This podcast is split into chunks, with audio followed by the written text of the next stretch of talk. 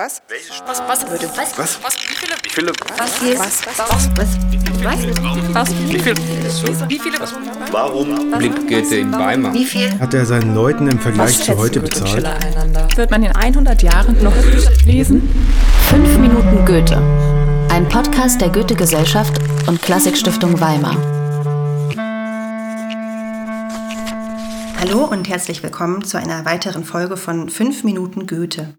Wir befinden uns heute im Goethe-Schiller-Archiv in Weimar, in dem bis vor kurzem noch die Ausstellung Dichter, Haushalt und Lebenskunst vom Wohnen um 1800 zu sehen war. Und die Kuratorin dieser Ausstellung, Frau Dr. Sabine Schimmer, spricht heute mit uns über Goethes Wohnverhältnisse. Und zwar erreichten uns zahlreiche Fragen rund um dieses Thema, die immer auch auf die finanziellen Verhältnisse abzielten. Ja, liebe Frau Schimmer, vielen Dank für die Möglichkeit dieses Gesprächs. Eine Frage war tatsächlich ganz konkret, wie viel Geld hatte Goethe?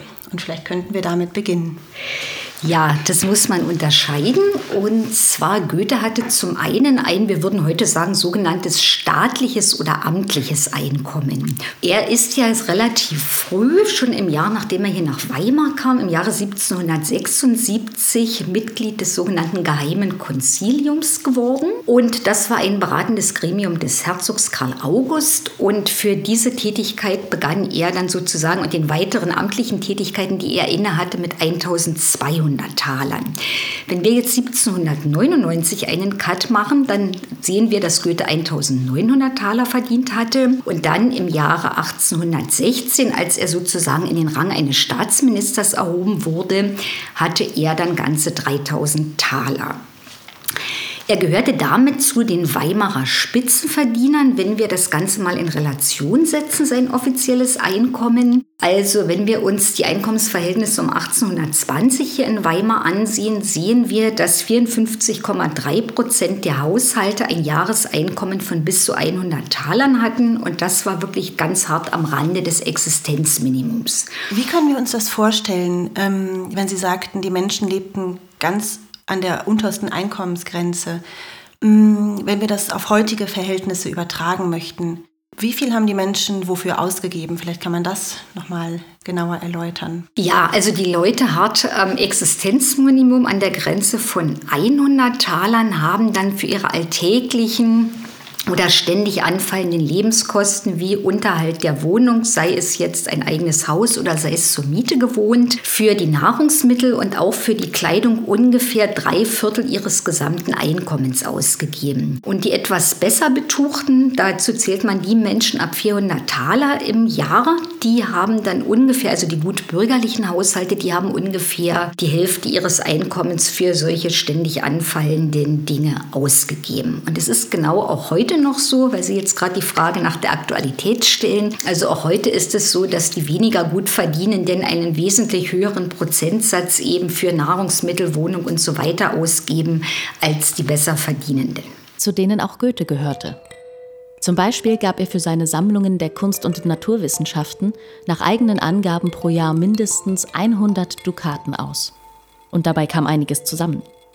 Zum Ende seines Lebens hatte Goethe über 50.000 Objekte gesammelt. Woher wissen wir denn, wofür Goethe sein Geld ausgegeben hat? Also Goethe ließ ganz akribisch Rechnungsbücher führen und zwar hatte Goethe immer eine Art Hauptdiener gehabt und das war unter anderem die Aufgabe desjenigen Dieners, bis dann die Christiane Vulpius ins Haus kam und dann sozusagen die Haushaltsführung zu organisieren begann. Wir wissen das, wie gesagt, aus diesen Rechnungsbüchern und daraus entnehmen wir beispielsweise, dass in den 1780er Jahren, also in wenigen Jahren, als die Diener noch die Bücher führten, Goethe beispielsweise für Almosen 30 Taler jährlich veranschlagt hat oder auch für Leuchtmittel, sei es für Wachs, sei es für ja, Öl 20 Taler oder für die Kleidung 100 bis 150 Taler. Das Ganze ist wirklich sehr akribisch, sehr minutiös verbucht worden. Aufgelistet wird das beispielsweise in der Rekapitulationstabelle der Ausgaben des Jahres 1782,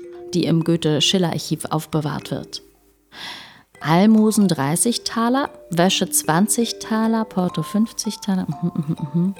Möbel 5 Taler, Bücher 20 Taler, insgemein 360 Taler, aha, außerordentlich 55 Taler, Keller, Lichter 20 Taler, Gesinde 180 Taler. Aha. Hm. Gesinde 180 Taler? Aber was haben die denn im Einzelnen verdient? Da gibt es eine Abstufung. Also wir haben festgestellt, dass die, die ersten Bediensteten immer um die 50 Taler bekommen haben, immer im Jahr, hatten freie Kost und haben sehr oft auch freie Logis bei Goethe gehabt. Der Kutscher hatte dann schon im Jahre 1821, habe ich jetzt mal hier Zahlen mitgebracht, dann ein bisschen weniger bekommen, 48 Taler, aber dafür, dass er eigentlich dann nur oder ausschließlich der Kutscher war, ist das auch doch ein relativ hohes Geld.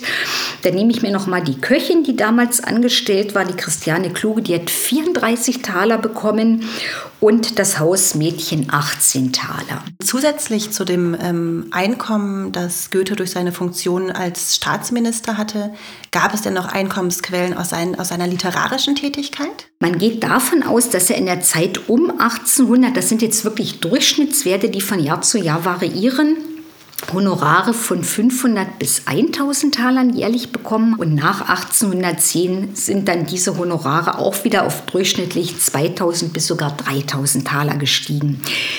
Als Beispiel kann ich Ihnen nennen die, das Werk Die Wahlverwandtschaften im Jahre 1809.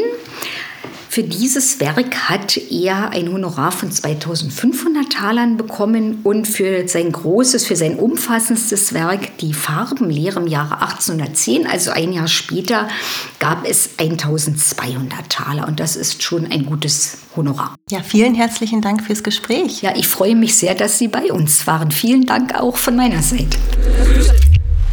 Fünf Minuten Goethe